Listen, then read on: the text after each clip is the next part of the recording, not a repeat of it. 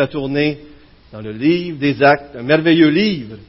Et dans le chapitre 13, au chapitre 13 ce matin, nous continuons. Alors que nous allons voir ce matin la première œuvre missionnaire. Dans un sens, la mission est bien sûr depuis longtemps, depuis la venue de Jésus-Christ, et par la suite avec les apôtres, la Pentecôte et tout cela, et la persécution. Mais arrivé au chapitre 13 du livre des Actes, nous allons voir que la mission s'organise. Et c'est vraiment un beau chapitre, une belle place encore à s'arrêter pour étudier la parole de Dieu. Jusqu'à ce moment-là, nous avions vu qu'il y a eu la persécution dans le livre des Actes suite à la venue du Saint-Esprit, suite à la prédication de l'Évangile.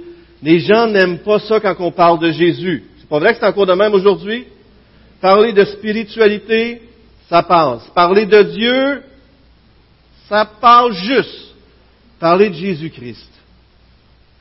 Et là, c'est bien difficile. Pas vrai que c'est comme ça? Et nous, les croyants, on aime ça de parler de qui? Amen. On veut parler de Jésus-Christ. Parce que c'est notre sauveur. C'est celui qui a transformé nos vies, celui qui nous a libérés. Mais jusqu'à ce moment-là, le Saint-Esprit était venu, un feu était né pour parler du Seigneur, et il y avait un feu qui poussait ça, et là, ça créait de la persécution, mais c'était involontaire. La persécution d'Étienne avait emmené les chrétiens à être dispersés partout. Et partout où les chrétiens allaient, partout l'Évangile était répandu.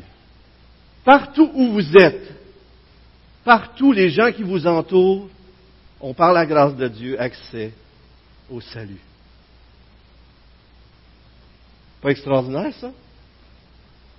Vous êtes des agents de salut parce que vous êtes porteurs du message qui vous a sauvé et que vous pouvez partager. Rendu au chapitre 13, Pierre, au chapitre 12, on a parlé de lui, mais maintenant on se tourne vers l'apôtre des païens. Pierre, l'apôtre des Juifs, et qui a introduit la porte avec Corneille aux païens et tout ça. On arrive avec Paul, et Paul continue. Et pour la suite, on va entendre parler de Paul, de Saul, qui s'appelle Paul, qu'on va le voir. Et Dieu a dirigé pour que l'Évangile se rende même parmi les non-juifs. Et c'est ça qui est extraordinaire. Je vous montre un verset que vous connaissez par cœur, la plupart d'entre vous, dans Acte 1, 8. Et, ça vaut la peine juste de s'arrêter un petit peu ce matin pour nous préparer pour ce qu'on va regarder ce matin. Et Acte 1, 8, mais vous recevrez une puissance. Donc Jésus est en train de dire à ses apôtres, à ses disciples, vous allez recevoir une puissance. Et dès le début du livre des Actes, on voit ce message-là. Luc montre clairement que le message doit partir de Jérusalem jusqu'aux extrémités de la terre. Mais regardez bien comment c'est écrit.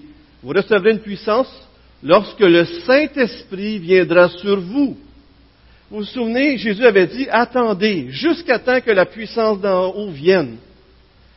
Et vous serez mes témoins. Voyez-vous?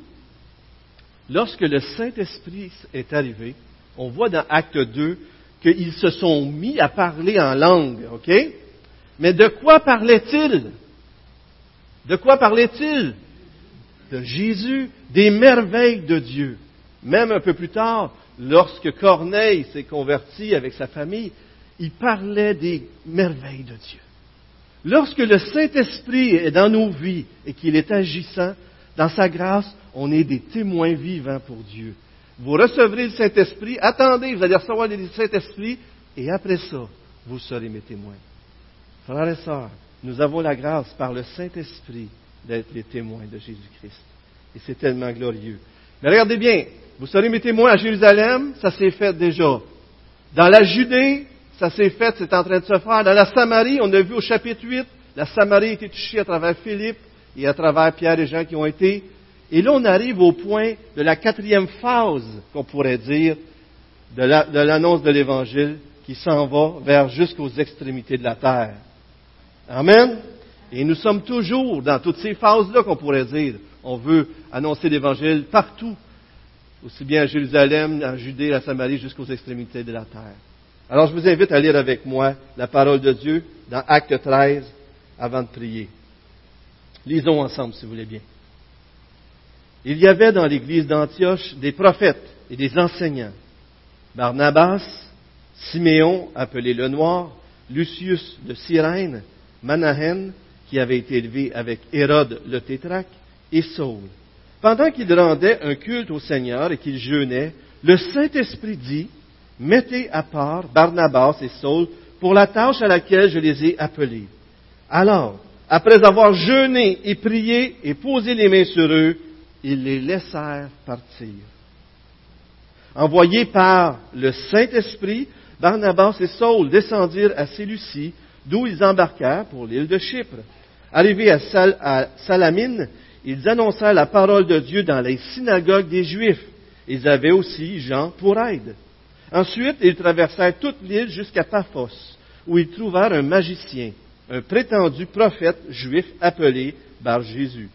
Il faisait partie de l'entourage du gouverneur Sergius Paulus, un homme intelligent. Ce dernier fit appeler Barnabas et Saul et exprima le désir d'entendre la parole de Dieu.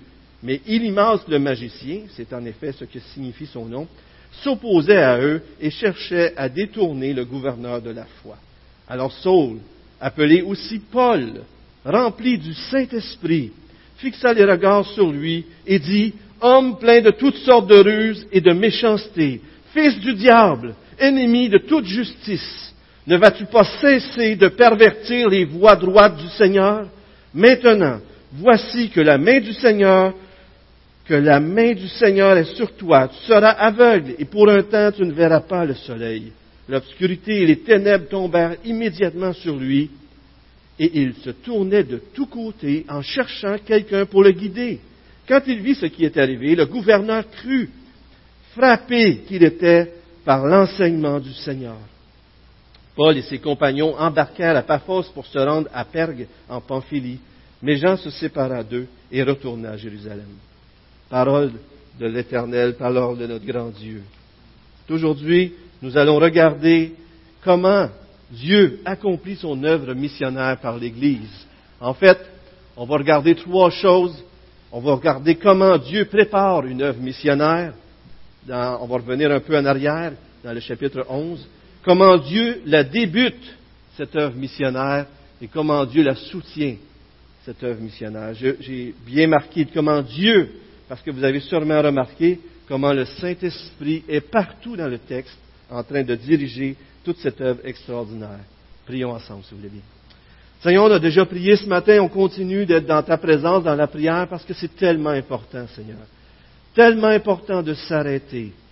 Parce que lorsqu'on prie, Dieu agit. Seigneur, parle à nos cœurs ce matin. On veut être à l'écoute de ce que tu veux nous dire. Donne-nous une attitude ce matin euh, d'humilité dans ta grâce. Donne-nous une, attitude euh, pour entendre quelle est ta volonté pour chacun de nos vies, Seigneur. Parce que oui, c'est vrai, on parle d'une Église, mais comment on sait que tu peux nous parler personnellement dans notre rôle face à tout cela, Seigneur? Conduis-nous dans ta présence ce matin, Seigneur, et bénis-nous avec toi. Au nom de Jésus-Christ, on te prie. Amen.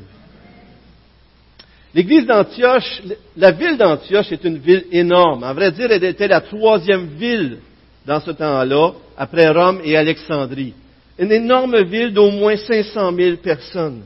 Donc, c'était une ville qui était un genre de place où ce que, un carrefour entre Grecs, Romains, Juifs, Arabes, Syriens, Perses et même des gens d'Orient. Il y avait du monde d'un peu partout qui était dans cette ville-là. Ça faisait donc de cette ville-là un genre de carrefour où ce que si l'Évangile atteignait cette ville-là, il pouvait se répandre un peu partout.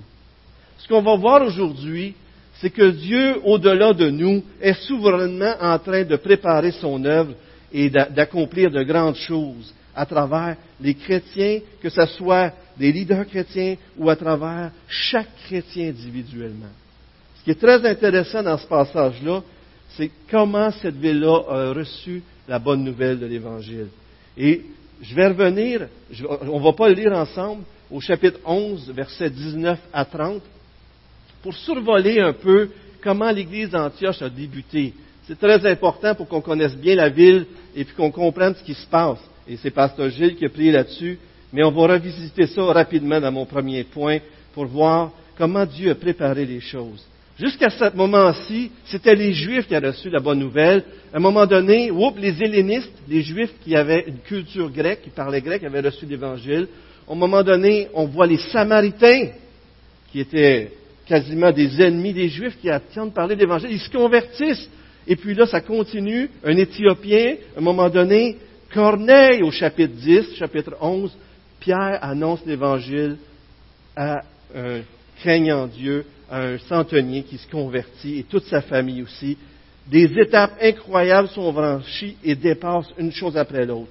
Mais lorsqu'on arrive au chapitre 11, versets 19 à 30, on voit quelque chose de spécial. Dieu fait en sorte que l'Évangile atteigne des Grecs. Dans le mot original, c'est helléniste. Si ce n'est pas complètement des étrangers aux Écritures, c'est à tout le moins des croyants en Dieu, mais des gens avec une culture grecque qui parlaient grec. Et on va voir dans le texte d'aujourd'hui qu'on passe de l'étape des gens qui connaissent au moins un peu la Bible, l'Ancien Testament dans ce temps-là, et, on passe à des gens qui ne connaissent pas du tout les Écritures, mais se convertissent pareil. L'Évangile est pour tout le monde. Et lorsqu'on regarde le passage euh, dans, Acte 11, on voit que ce n'est pas un ancien, un ancien, un pasteur, un diacre qui prêche l'Évangile aux gens d'Antioche. Ce sont des croyants qui ont été dispersés à cause de la persécution d'Étienne. Des gens comme vous, des gens comme nous, qui sont passionnés pour Jésus-Christ, qui sont arrivés à un moment donné, ils ont rencontré des gens, ils se sont mis à leur parler de Dieu, ils se sont convertis, l'Évangile est arrivé dans la ville d'Antioche, il s'est développé des choses d'une telle façon qu'à un moment donné, l'Église de Jérusalem a envoyé Barnabas pour voir ce qui se passait là-bas. Mais tout cela est arrivé sans aucun leader de Jérusalem. C'est spécial, hein? Dieu veut vous utiliser. Est-ce que vous croyez ça? Est-ce que vous croyez que par vous, il pourrait arriver des choses incroyables? Il y a un texte que quelqu'un a écrit que je vous lis ce matin et que moi je trouve très intéressant. Un ballon de basket entre mes mains, à moi, ça vaut 10-20 dollars. On est d'accord? Mais si on les met dans les mains de Michael Jordan, il peut valoir jusqu'à 33 millions de dollars.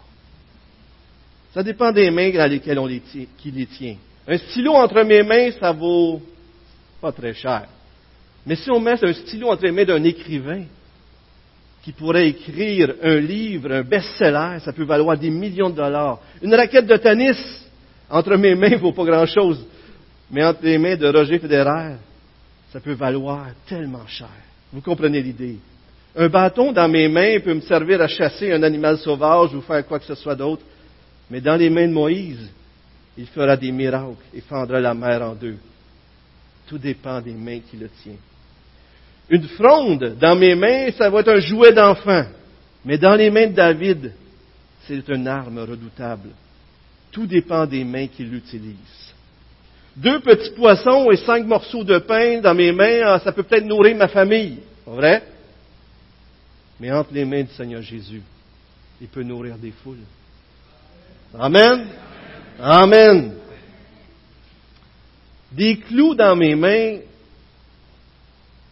peuvent servir à clouer une chaise ou une charpente. Mais les clous dans les mains de Jésus-Christ peuvent produire le salut du monde par sa grâce, de tous ceux qui mettent leur confiance en lui. Pas vrai? Amen? Frères et sœurs, si vous doutez que Dieu peut faire des grandes choses avec vous, Dieu veut faire de grandes choses avec vous. Et même si parfois vous allez prêcher l'Évangile, vous avez juste donné votre témoignage à une personne, vous ne savez pas l'Évangile jusqu'où elle peut aller avec ça. Comment de vie ça peut sauver. Pas vrai? Est-ce que vous croyez que c'est juste aux pasteurs, aux évangélistes à annoncer la bonne nouvelle, à être des témoins? Ou est-ce que c'est à nous tous? Est-ce que Dieu veut faire de grandes choses à travers cette Église-ci? Amen. Honnêtement, je, je lis l'histoire de l'église d'Antioche et vous allez voir, c'est une église avec plein de ressources et plein d'ethnies, tout ça. J'ai dit, waouh! Mais on ressemble un peu à ça. C'est encourageant, vous ne trouvez pas? Et Dieu veut vous utiliser. Dieu veut vous utiliser, frères et sœurs. Oublions jamais ça. Alors, Jérusalem envoie Barnabas. Il arrive à Antioche et il les encourage. Il voit l'œil de Dieu. Il se réjouit. Puis il y a encore d'autres qui s'ajoutent à la foi. Après ça, il se dit, wow, il commence à avoir du monde ici. Je vais aller chercher quelqu'un que je connais. Saul de Tarse. Là, 7 à 10 ans à peu près, cet homme-là, je l'ai introduit auprès des apôtres à Jérusalem. Il avait peur de lui parce qu'il persécutait l'Église. Mais moi, je le connais. Je le connais bien. Il y a eu de l'eau qui a coulé sous les ponts. Il a maturé dans sa foi. Je vais aller le chercher. Il ramène, il Saul, qui, s'appelle euh, Paul, on va le voir aujourd'hui. Et il ramène Paul. ils font une équipe incroyable, ces deux-là. Barnabas, c'est le gars de compassion. C'est le gars qui a à cœur les gens. C'est le fils d'encouragement, pas vrai, Barnabas?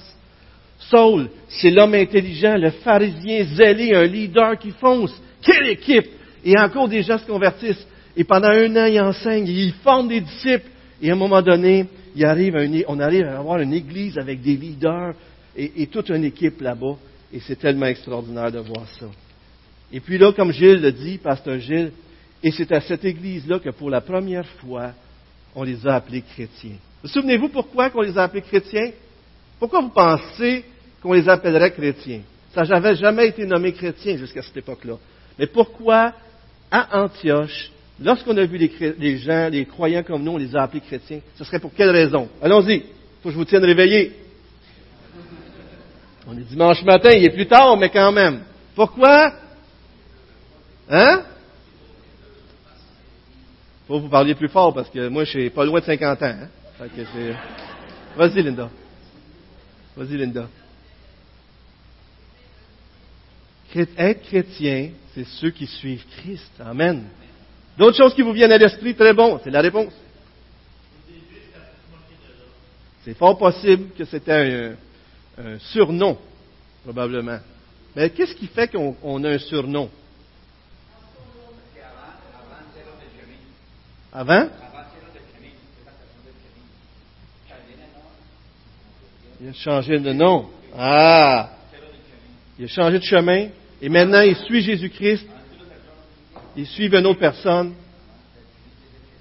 C'est le chemin. À vrai dire, même, c'est même écrit la voie. Hein. Dans les Écritures, on voit que le christianisme a été appelé la voie, un nouveau chemin. Il y avait quelqu'un d'autre, une dernière personne peut-être ici?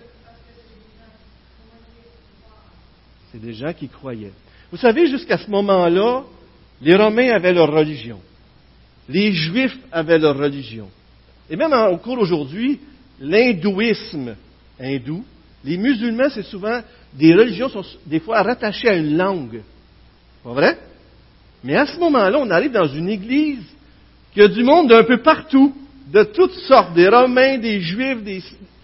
Et puis là, ils font même parler de... Ok, on va se répéter, on va reprendre ça.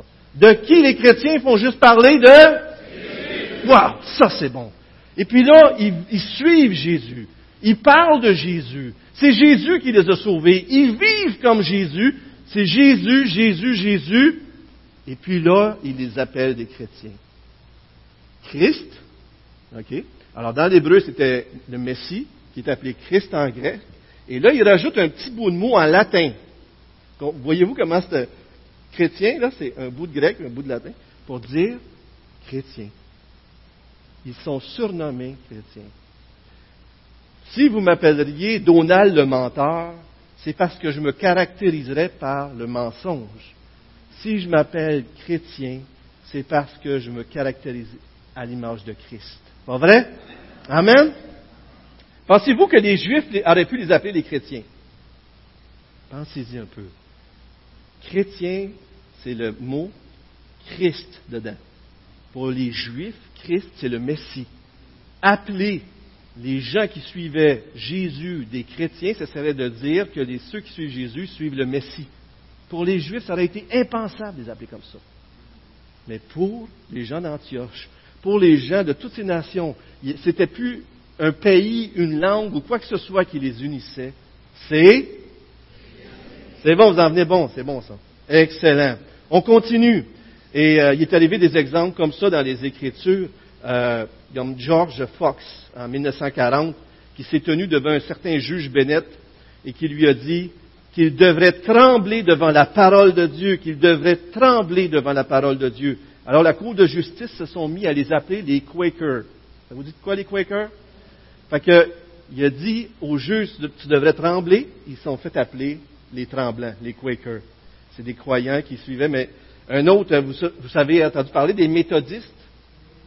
Alors, les méthodistes, Euh, c'est, euh, comment est-ce qu'il s'appelait, le surnom des... Euh, il cherchait, le, c'était, je me souviens plus de son nom, mais il cherchait tellement méthodiquement et systématiquement la sainteté qu'ils se sont fait appeler les méthodistes. Mais c'est un homme qui est bien connu. John Wesley, hein, c'est ça? Merci beaucoup, mon frère.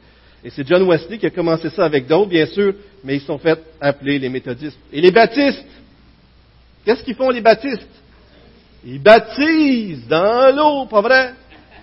Et si on vous donnerait un surnom? Si l'église de Saint-Hyacinthe, on leur donnerait un surnom. Ça, c'est l'église des fatigants. Ça serait peut-être pas négatif, hein? Ça serait peut-être pas négatif de se faire appeler même. Ah, ça, c'est. Je me suis fait appeler déjà par un patron pour qui je travaillais un Jesus Freak, un fou de Jésus. Je me suis déjà fait appeler comme ça. Ça vous dit quelque chose, cette expression-là? Est-ce que les gens nous reconnaissent comme Pierre pour avoir été avec Jésus? Quel surnom est-ce qu'on porterait? Aussi bien individuellement que personnellement? Et c'est pas. Et, vous savez, on fait des péchés, on tombe et tout ça, mais on va à lui pour être pardonné. Je l'ai déjà compté, mais je pense qu'une des choses qui a probablement touché mes patrons quand je travaillais chez Cora de la Flamme le plus, c'est qu'à un moment donné, je m'étais emporté, je m'étais choqué. Mais après ça, ma conscience me disait, fallait que je demande pardon. On est orgueilleux, hein? c'est dur de demander pardon, hein? Des fois. Mais j'avais retourné le voir, je dis, écoutez, je vous ai manqué de respect, je veux vous demander pardon. Vous savez, je pense que mes patrons, ils se souviennent encore de moi. Quand ils me voient, ils sont contents. Mais, mais ce n'est pas juste ça. Mais ce que je veux juste dire, c'est que être chrétien, oui, on cherche la sainteté, on cherche à marcher comme Christ. Ça ne veut pas dire être tout parfait, mais ça veut dire que Christ règne sur nos vies. Pas vrai? Amen, amen. Et là, cette église-là, en plus, il envoie du secours financier à l'église de Jérusalem. C'est l'église fille qui aide l'église mère c'est les païens qui envoient un secours financier aux Juifs parce qu'il y a une, famine qui est annoncée. C'est fou cette Église-là, comment est-ce que Dieu l'a employée d'une façon extraordinaire. C'est une Église dirigée par l'Esprit, une Église qui adore Dieu, une Église qui jeûne, qui prie, qui prie, qui prie. On va revenir là-dessus. Une Église centrée sur Jésus-Christ, une Église multiethnique, aussi bien dans les leaders et les membres, une Église qui forme des disciples, qui forme des leaders, une Église généreuse, une église qui envoie des missionnaires. C'est pas une belle église, ça? C'est l'église que Dieu veut faire. C'est l'église que Dieu veut former. Est-ce que Dieu vous a préparé à quelque chose, frère? On peut se poser une question en tant que, que personnellement, mais comme témoin, comment pouvez-vous témoigner de Dieu alentour de vous? Comment, des fois, c'est être témoin ici à l'école du dimanche pour nos enfants. Des fois, c'est d'être témoin des gens qu'on connaît, des gens qui nous visitent. Des fois, c'est d'être témoin de notre travail.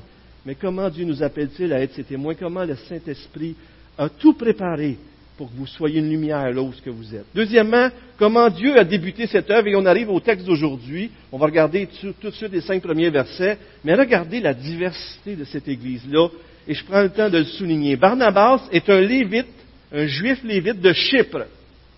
En d'autres mots, qui était très, connaissait la culture grecque. Après ça, on tombe avec Siméon, qui est un Africain noir. Et le mot Niger veut dire en latin noir. C'est un Africain noir. C'est bon, hein? Un païen nommé Lucius de Cyrène. Ça, c'est l'Afrique du Nord. Et puis après ça, on a Manahem, qui a été élevé dans la maison ou dans l'entourage du roi Hérode. On a des gens qui ont été euh, dans une, socialement différents. On a des gens qui parlent différents, des gens de pays différents. Et enfin, on a Saul, le rabbin pharisien juif. C'est comme notre réunion de prière ce matin, M. Rendina, pas vrai? C'était le seul Québécois. C'est bon, hein? Au moins, il y en avait un. Est-ce que les Québécois qui sont ici ce matin, est-ce que vous êtes contents qu'il y ait des gens de d'autres nations parmi nous? Amen! On est content que vous soyez parmi nous et on va faire ensemble l'œuvre de Dieu, pas vrai? L'œuvre missionnaire ensemble par le Saint-Esprit qui nous habite. Une assemblée multiethnique, multiculturelle, multiclasse. C'était comme un microcosme de ce que Dieu était pour faire dans le futur. À Antioche, il y avait les nations. À Antioche, il y avait toutes sortes de leaders. À Antioche, il y avait toutes sortes de gens à atteindre, et c'est ça qui était pour arriver. Et là, l'Église, les responsables de l'Église sont, adorent Dieu, ils jeûnent, ils prient, et là, le Saint-Esprit leur parle. Et on va terminer ce matin avec l'idée de prière, parce que c'est tellement beau dans, dans Luc et Actes, le même auteur. Mais ici, l'idée du jeûne, c'est qu'on est préoccupé spirituellement, on, fait, on met de côté des exigences normales de la vie afin de se concentrer pour prier Dieu, chercher sa face et savoir quelle est sa volonté. Et ici, là, ça semble pas être juste les leaders, ça semble être l'Église qui est en prière pour chercher la volonté de Dieu. Est-ce que vous croyez que c'est bon de prier, frère C'est tellement important. C'est tellement important. Il faut prier, frère et sœurs. Ici, on voit aussi qu'il adorait Dieu, mais il servait Dieu. Il y avait les deux, et les deux doivent aller de pair. On ne peut pas juste adorer Dieu, puis on ne peut pas juste servir Dieu. Parce que si on fait juste adorer Dieu, on peut faire une sorte de piété d'apparence qui ne porte pas de fruits, tandis que si on fait juste adorer Dieu, on peut aller vers un certain légalisme, parce qu'on pense juste que nous autres, on a la vérité, mais on ne pratique pas cette vérité-là. La, la, vérité et la pratique vont de pair. M. Stott dit, par le jeûne et la prière, ils se sont assurés la volonté de Dieu et se sont préparés à obéir. Dans le jeûne et la prière, on cherche la volonté de Dieu, mais on se prépare aussi à obéir. Et là, ils ont prié, ils ont prié, ils ont prié. Ils ont prié avant pour avoir la direction de Dieu. Ils ont prié avant de les envoyer. Ils doivent avoir prié euh, peut-être environ trois ans, le, le, premier voyage missionnaire de Paul et Barnabas. Ils doivent avoir prié, puis à la fin du chapitre 14, on voit que c'est à eux aussi qu'ils sont revenus pour rendre témoignage de ce que Dieu avait fait à travers eux. Qu'est-ce qu'on doit faire, frère? Qu'est-ce que vous devez faire si vous voulez savoir la volonté de Dieu dans votre vie? C'est quoi vous me répondriez là-dessus? Qu'est-ce que vous devez faire pour savoir la volonté de Dieu? Priez! Est-ce qu'il y a une autre façon de, chercher la volonté de Dieu? Dans la parole. Ouvrons la parole, lisons la parole, mais prions, Prions ensemble, prions seuls, prions, prions, prions, prions en Église. Quelle est la volonté de Dieu pour l'Église? Et à un moment donné, peut-être que Dieu va dire, on va envoyer telle personne, des gens qu'on aime, mais Dieu, il y a des âmes perdues qui nous attendent. Est-ce que Dieu vous appelle? Est-ce que Dieu vous appelle? Et ici, c'est intéressant parce que dans le texte, on voit que c'est le Saint-Esprit qui appelle, mais on voit qu'il le fait par l'Église. Il leur impose les mains. L'Église impose les mains, les leaders imposent les mains pour s'identifier à eux et pour les recommander à la grâce de Dieu, pour les envoyer. C'est comme s'il leur disait, on va être avec vous dans toute cette entreprise du début à la fin. Vous partez avec notre soutien et lorsque vous allez être en mission, on va être avec vous. C'est Dieu qui appelle, mais il utilise l'Église. Et c'est une autre chose intéressante ici. Des fois, des gens peuvent arriver et dire Dieu m'appelle, je m'en vais. Puis l'Église, est-ce que tu en as parlé à l'Église, euh, aux autres gens qui t'entourent, tout ça? Ah, Dieu m'a appelé, je m'en vais. Un extrémisme, l'individualisme. Puis des fois, on met à part l'Église. De l'autre côté, des fois, c'est l'inverse. Tout doit passer par l'Église, puis on met de côté le Saint-Esprit, l'appel personnel, l'appel dans nos vies. Mais ici, on voit les deux. On voit que l'Esprit a appelé, on voit que l'Esprit a parlé à l'Église, et on voit qu'ensemble, tout s'est mis en ligne pour que les gens partent dans la mission. C'est tellement beau, c'est vraiment un modèle pour nous, un modèle de foi, un modèle de façon que ça s'est fait. Vous savez, une autre chose intéressante, c'est qu'il les appelle, mais il ne leur dit pas où aller. Il ne leur dit pas exactement où est-ce que ça va se passer. On va voir par la suite qu'ils ont été vers l'île de Chypre, donc vers le coin de naissance de Barnabas puis ils ont passé, puis, mais Paul avait Rome en tête, on va voir ça. Mais vous souvenez-vous qu'Abraham, dans le chapitre 12 de Genèse, Dieu l'appelle et dit, va dans le pays que je te montrerai. Il l'appelle, il l'envoie, mais il ne dit pas nécessairement où. Je le souligne parce que c'est important, je pense qu'on réalise que souvent, des fois, on peut arriver à penser, oh, Dieu me dit où aller, puis là, on oublie Dieu, puis on continue tout seul. Tu sais qu'on peut faire ça? Mais Dieu aime ça de nous guider du début jusqu'à la fin. Il aime ça que même s'il sait qu'on est appelé à quelque chose, on doit prier dans le chemin pour être sûr qu'on s'en va vers la bonne place. Et on va voir au chapitre 16 de, Actes que Dieu a fermé une porte, que Dieu a ouvert une porte. Et, même des fois, c'est l'ennemi. Mais le Saint-Esprit a donné une vision à un moment donné à Paul pour savoir où ce qu'il devait. Donc, Dieu nous appelle. Mais même s'il nous appelle, il ne faut pas arrêter là de prier, puis de jeûner, puis de chercher sa face. Parce que tout au long du chemin, on doit prier. Tout au long du chemin, on doit prier. Le Seigneur était le capitaine de leur navire et ils étaient partis pour le premier voyage missionnaire. Et remarquez, euh, est-ce qu'ils ont envoyé les moins qualifiés? Ils envoient deux hommes extraordinaires, Barnabas et Paul, qui ont marqué les Écritures. Ils n'envoient pas les moins qualifiés. Certains diraient même qu'ils envoient les meilleurs. Mais nous autres, on veut envoyer Stéphane et Gilles. Ils ne sont pas extraordinaires, ces deux hommes-là. Moi, je les aime. Vous voudrais toujours travailler avec eux autres. Je suis sérieux, là. C'est un privilège, frère et soeur, pour moi d'œuvrer avec ces deux gars-là. Mais on va les envoyer pour l'avancement du royaume. Pas vrai? Parce que si Dieu nous dirige à les envoyer, est-ce qu'il faut les envoyer ou on va les retenir? Regardez dans le texte. Ils les laissèrent aller. C'est le Saint-Esprit qui dirige. Et qu'est-ce qui est extraordinaire, c'est que d'autres vont venir au Seigneur à cause de ça. C'est extraordinaire. Alors là, on arrive au prochain texte qui nous amène euh, vers le fameux magicien et Sergius Paulus. Et on arrive au, troisième euh, point. Comment Dieu soutient son œuvre missionnaire? Alors, Dieu, Barnabas et Paul partent. Et puis là, ils s'en vont à Chypre, comme, à Chypre, comme je vous ai dit, parce que c'était la patrie de Barnabas. Et leur méthode d'évangélisation est assez simple. Ils traversent d'est en ouest et prêchent l'Évangile premièrement aux Juifs dans les synagogues et ensuite aux non-Juifs. Et ils amènent avec eux Jean-Marc. Et là, ils rencontrent un certain personnage, le gouverneur, qui s'appelle Sergius Paulus, qui dit qu'il est intelligent. Et cet homme-là était tanné probablement de l'idolâtrie et du matérialisme. Il cherchait. Dieu avait préparé son cœur. Il cherchait. Il, dit, j'aimerais entendre parler Paul et Barnabas. Mais dans son entourage, il y avait un certain homme nommé euh, Bar Jésus, et cet homme-là, aussi appelé euh, Simon euh, c'est-à-dire le magicien, euh, l'avait influencé, et Sergius Paulus était en quelque sorte sous son emprise. Et que Barnabas et, Paul, appelons-le ainsi, ou Saul ou Paul, comme, comme vous, allez voir, ils portent les deux noms, il leur prêche l'Évangile, lui il dit, je vais perdre mon soutien financier, lui il dit, je vais perdre mon prestige probablement, et il se met à, essayer d'éloigner de la foi cet homme-là. Et puis à un moment donné, Paul parle d'une façon que des fois, on dirait en tant que chrétien, ça se fait pas de parler comme ça. Fils du diable. Est-ce que c'est une bonne chose à dire, ça?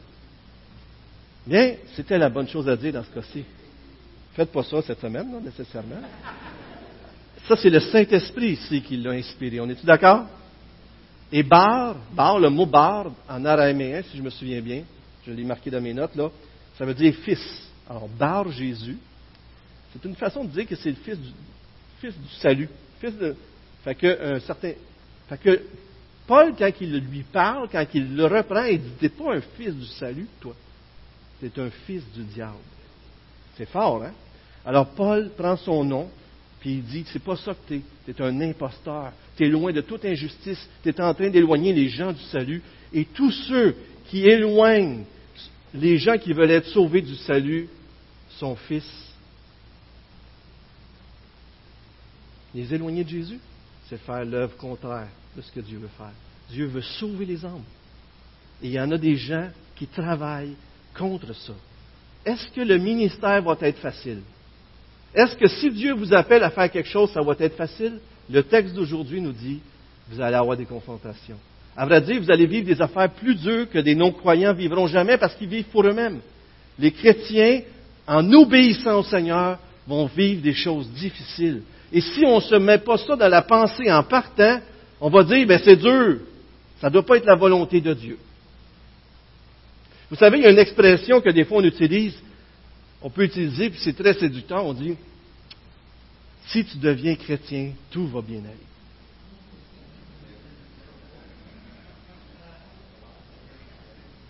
Tout doit être cool pour toi. Deviens chrétien. Et, je le dis en blague un peu, mais au fond, la vérité, c'est vrai. OK? Dans un sens. Écoutez-moi bien, là. En bout de ligne, l'enfant de Dieu est en sécurité dans les mains de Dieu, même s'il se fait persécuter, même s'il se fait maltraiter, même s'il souffre de toutes sortes de choses, parce qu'il est entre les mains de Dieu, et il va être sauvé coûte que coûte. Au bout de la ligne, il va aller au ciel, et il est en sécurité malgré tout ce qui pourrait y arriver. Mais est-ce que c'est vrai que les chrétiens souffrent moins ici-bas? Est-ce que c'est vrai que les chrétiens souffrent moins? Vous autres, euh, c'est vrai que souvent ça va aller mieux parce qu'on se met à obéir au gouvernement, on se met à être honnête, il y a des choses qui s'améliorent. Mais est-ce que les chrétiens vont souffrir de choses que même les non-croyants ne souffrent pas? Et ici, c'est l'opposition, fils de Satan. Et on voit que ce qui est fascinant aussi, c'est que le gouverneur, gouverneur se convertit parce qu'il est, regardez le verset 12, il est frappé qu'il était par l'enseignement du Seigneur. En d'autres mots, il a entendu l'Évangile et Dieu a confirmé le message par des signes. Dieu a confirmé le message et ce que ça l'a fait, c'est que la personne s'est tournée vers Jésus-Christ. La personne l'a sauvé. Dieu, a sauvé la personne. C'est pas extraordinaire, mais remarquez quand même, c'est écrit, pas frappé par le miracle, frappé qu'il était par l'enseignement du Seigneur. Et là, on voit au verset 9 le, euh, que Saul appelé aussi Paul, verset 13, chapitre 13, verset 9. C'est ici qu'on voit la transition et par la suite, on va juste appeler Saul Paul, ça va être l'apôtre Paul tout le temps, parce que Paul, il parle à des, à des Grecs, à, des, euh, l'apôtre des païens. En d'autres mots, qu'est-ce que ça fait? Ben là, son ministère est envers des non-juifs. Et dans ce temps-là, c'était coutumier que des juifs aient deux noms. Un nom juif et un nom pour, euh, dans le milieu grec et romain, parce qu'il était romain ou parce qu'il était dans le milieu grec. Alors, vous avez quelques exemples, euh, comme Jean surnommé Marc. Nous autres, on a un Jean-Marc ici, mais c'est les deux noms. C'est un, nom et un, nom d'un autre. On a aussi, euh, on vous en souvenez, attendez un petit peu ici, Simon Pierre, oui, bah, Simon, ben Pierre, ça, ça a été changé, mais il y avait une raison aussi là-dedans. Puis il y avait euh, Barnabas aussi, euh, Joseph qui a été appelé Barnabas, mais des fois il y a eu des noms qui ont été changés comme ça. Et Paul, il y avait son nom juif, Saul, puis il y avait son nom dans le milieu des Romains qui s'appelait Paul, alors milieu grec. Alors c'était intéressant de voir, c'est une, chose. Fait que là, à ce temps que Paul s'en va vers les païens, ils vont être appelés Paul. Oui, il y a eu des noms qui ont été changés par Dieu pour, à, cause qu'il y avait une autre signification. Il y en a plusieurs exactement dans les Écritures.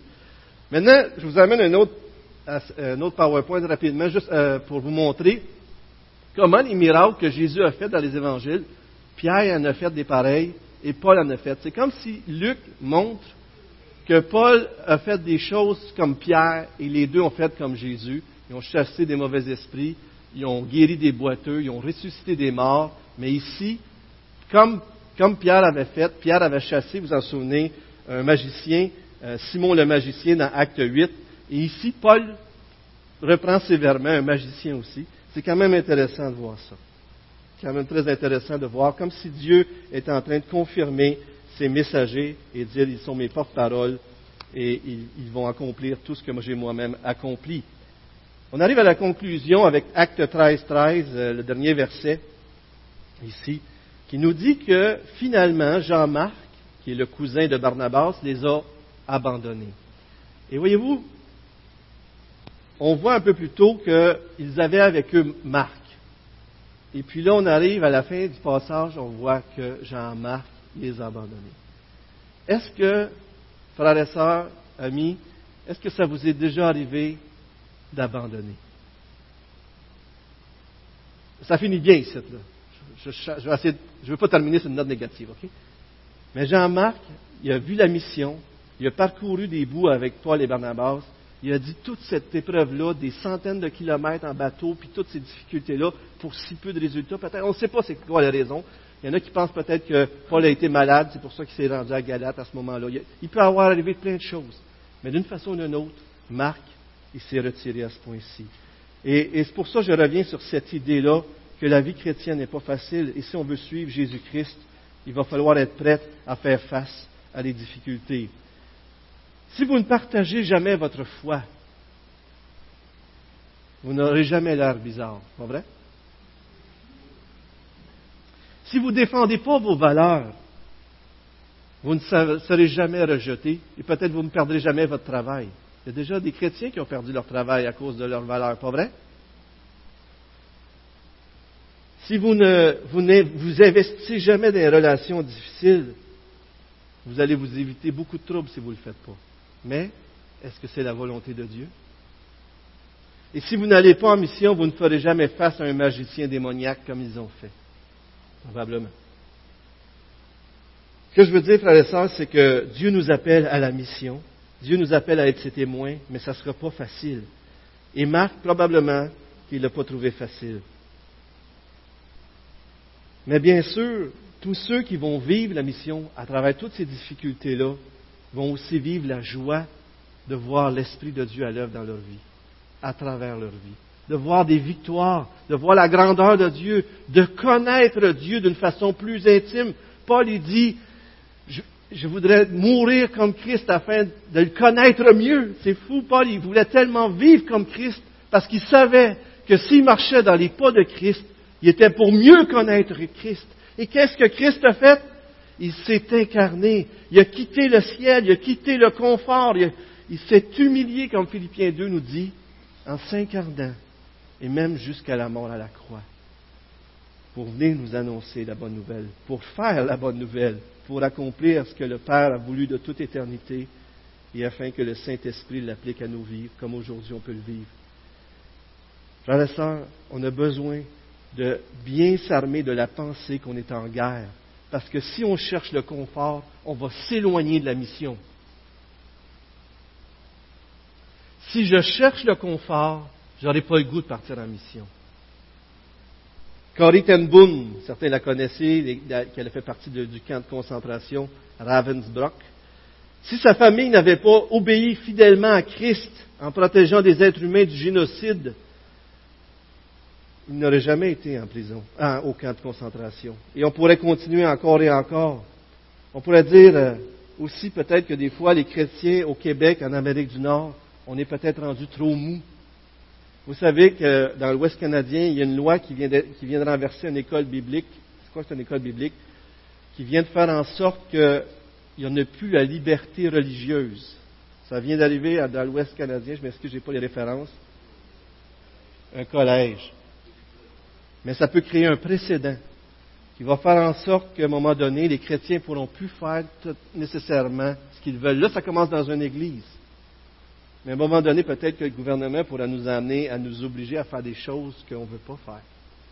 Vous savez, la persécution est peut-être juste dans dix ans d'ici, peut-être au Québec, on va vivre la persécution. Est-ce que vous croyez que c'est possible? Parce qu'on est très, très tolérant au Québec pour plein de choses.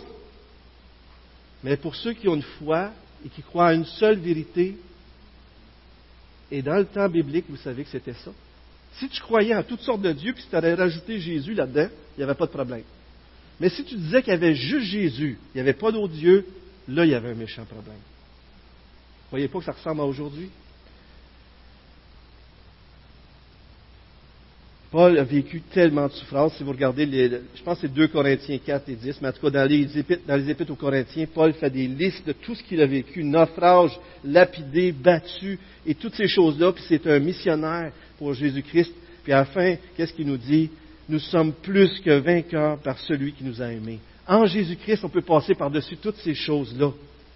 Et ce qui est c'est qu'avec Jean-Marc, c'est même s'il les a abandonnés à ce moment-là, un peu plus tard, on entend Paul dire Envoie-moi Marc, parce qu'il m'est utile pour le ministère, dans 2 Timothée 14. Et Marc, qui les avait abandonnés à un moment donné, est devenu un serviteur utile pour l'œuvre de Dieu.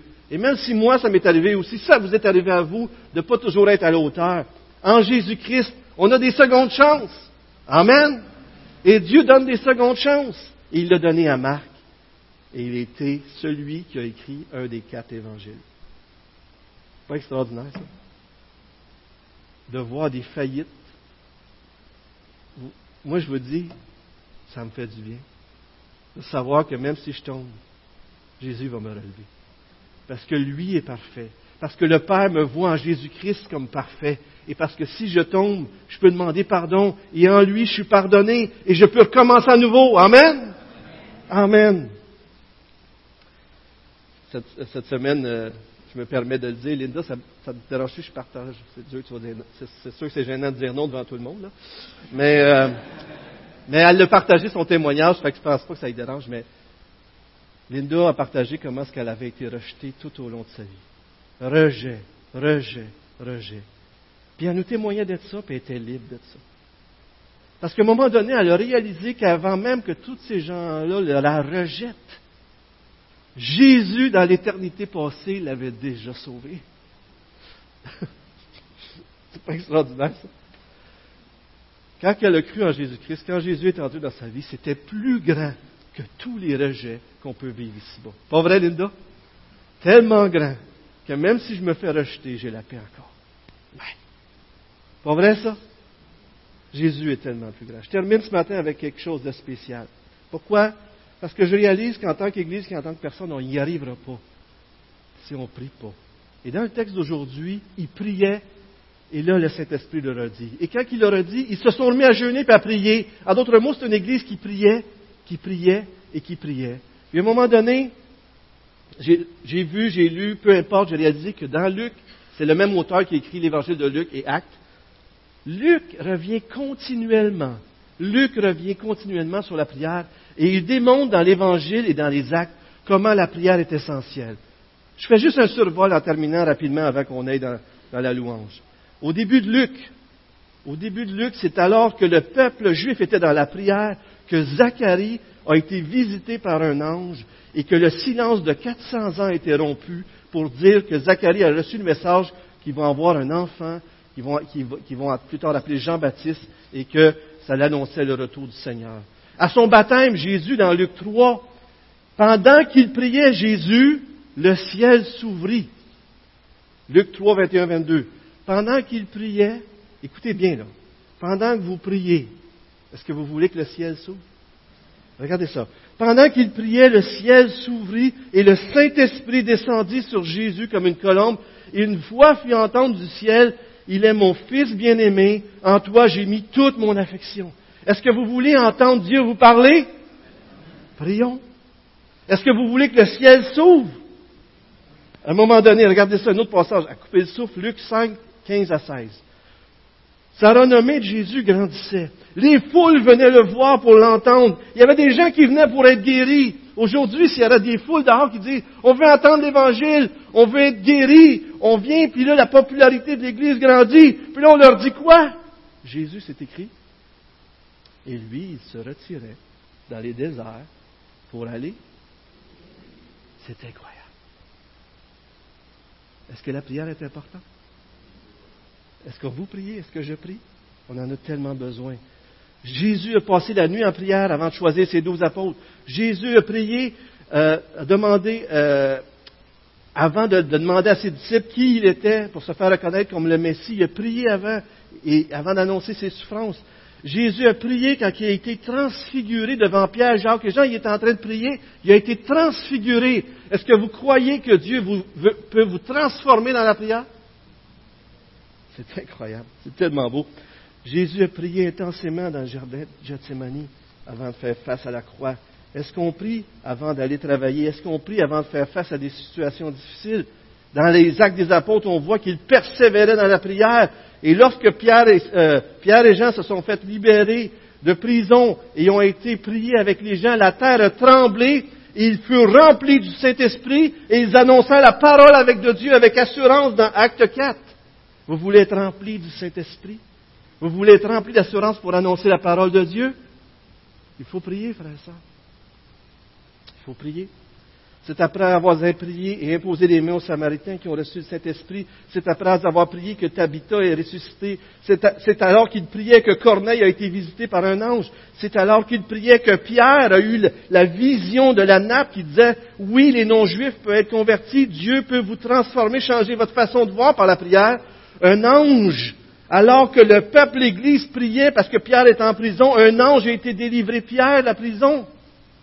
Et c'est alors que Paul et, c'est Silas qui, euh, qui, qui, priait, qui louait Dieu, que la terre a tremblé, qui ont été délivrés aussi, puis tout de suite après, le geôlier s'est converti avec sa famille. Et c'est là aussi que plus tard, on a, Pierre a une vision et on pourrait regarder encore. Je voulais juste vous dire ce matin, on n'y arrivera pas sans Dieu. On a besoin de prier. Écoutez, qu'est-ce que vous diriez qu'on prierait? Amen? Parle de la prière, mais on ne prie pas. Ça n'a pas de sens, hein? Peut-être des courtes prières. Sylvain va venir avec son équipe pour finir la, rencontre à 30. Mais prenons quelques minutes, des courtes prières, et demandons à Dieu sa grâce pour qu'il remplisse l'Église de son esprit. Peut-être vous avez une requête personnelle à faire. Peut-être vous avez un besoin personnel. Prions le Seigneur qui vienne à notre secours. Amen? Prions, et je vais laisser Sylvain revenir pour la louange.